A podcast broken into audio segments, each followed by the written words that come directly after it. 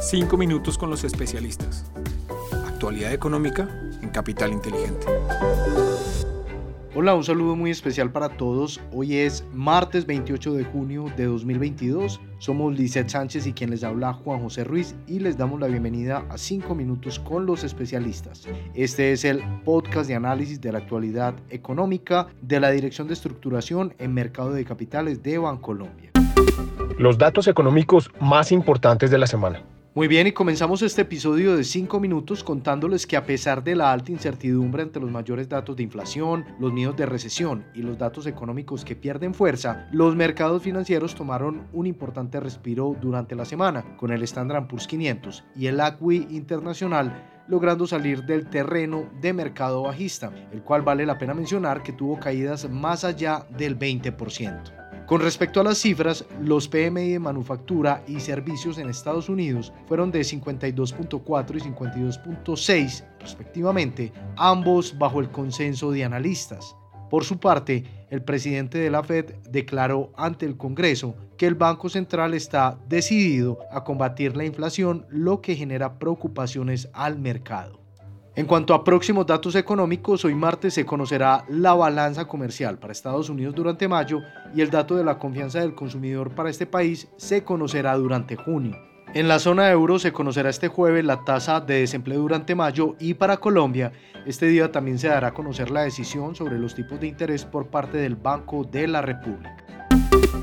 Desempeño de los mercados internacionales. Bien, en el contexto internacional, el dólar medido a través del índice de XY, que mide su comportamiento frente a las principales divisas del mundo, disminuyó la semana pasada en menos 0,49%, alcanzando así los 104,2 puntos. Esta disminución fue provocada principalmente por una revaluación del euro de 0,53% hasta llegar a los 1,06 dólares por euro y una revaluación de la libra de 0,31% hasta llegar a los 1,23 dólares por libra. En la renta variable internacional resaltamos que los principales mercados globales presentaron retornos positivos durante la última semana, con excepción de Latinoamérica, con los índices estadounidenses Standard Poor's 500, Dow Jones y Nasdaq registrando ganancias de 6,4%, 5,4% y 7,5% respectivamente. Siguiendo la misma línea, el stock 600 europeo retornó 2,4%, el Nikkei japonés 2%, aunque el MSCI de Latinoamérica cayó en menos 2,1%. Y en la renta fija internacional les contamos que los tesoros de 10 años se ubicaron en 3,12%, registrando una variación de 12 puntos básicos frente a la semana inmediatamente anterior. Este comportamiento se dio en una semana de alta volatilidad, donde los inversores continúan cautos ante nueva información sobre las acciones que tomará la Reserva Federal con respecto a la normalización de la política monetaria para anclar las expectativas de inflación. Desempeño de los mercados en Colombia. Muy bien, en el contexto local, el dólar frente al peso presentó un comportamiento alcista durante la semana pasada, terminando con un valor de cierre de 4.140,5 pesos por dólar, es decir, 6% superior al cierre del viernes 17 de junio. Esta fuerte devaluación del peso se dio en línea con la incertidumbre provocada por los resultados electorales. La renta fija por su parte registró comportamientos mixtos en las curvas de testas a fija y UR. En el caso de los testas a fija, se registró un aumento promedio de 34 puntos básicos, donde los títulos del 50 presentaron una desvalorización justamente de 50 puntos básicos.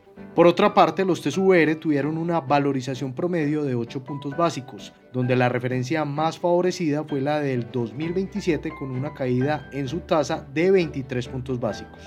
Este comportamiento se da en un entorno de alta incertidumbre en referencia al gabinete del nuevo gobierno, donde será fundamental la elección del nuevo ministro de Hacienda. Bien, y finalmente en la renta variable, el índice MSCI Colcap cerró la semana en 1,365 puntos, es decir, 6% por debajo del cierre del viernes anterior. Hay que mencionar que el ánimo vendedor se sintió con fuerza en Ecopetrol tras conocerse el resultado de las elecciones. La petrolera pasó de 2.760 pesos a 2.139 pesos en solo una semana. El índice acumula así tres semanas consecutivas de desvalorizaciones. El promedio diario de negociación se ubicó en 116.810 millones de pesos. Oportunidades de inversión para esta semana. Para finalizar, les contamos que en la renta fija internacional seguimos reforzando nuestra recomendación en títulos con menor duración e indexados a tasa flotante. Asimismo, resaltamos la deuda emergente, donde la prima por riesgo de crédito y liquidez continúan siendo atractivas frente a su promedio histórico. Para la renta variable internacional, adoptamos una postura negativa en el mediano plazo, entendiendo que no hay que desinvertirse, sino más bien ser selectivos. Por tanto, favorecemos sectores defensivos como salud y balanceamos nuestras carteras con compañías que tengan factores de valor y calidad con altos dividendos mucho más resilientes en periodos de volatilidad. A nivel local, continuamos con la recomendación de indexarse en papeles cortos como los TSVR con vencimiento en 2023 y mantenemos la perspectiva positiva sobre la renta fija colombiana. Sin embargo, estamos atentos a nueva información sobre el nuevo gabinete del gobierno entrante. En cuanto al dólar con respecto al peso, esperamos que se cotice por encima de los 4.050 pesos durante esta semana, con jornadas con una amplia volatilidad. Y por último, en cuanto al índice MSCI Colcap, consideramos que el índice podría mostrar desvalorizaciones durante esta semana, extendiendo la corrección que se dio en semanas anteriores y profundizándose si los mercados internacionales evidencian una marcada aversión al riesgo. Bien, y de esta manera terminamos nuestro resumen semanal. Estuvimos con ustedes Lizeth Sánchez y quien les habla Juan José Ruiz. Y los esperamos la próxima semana en un nuevo episodio de los 5 minutos con los especialistas. Una feliz semana para todos.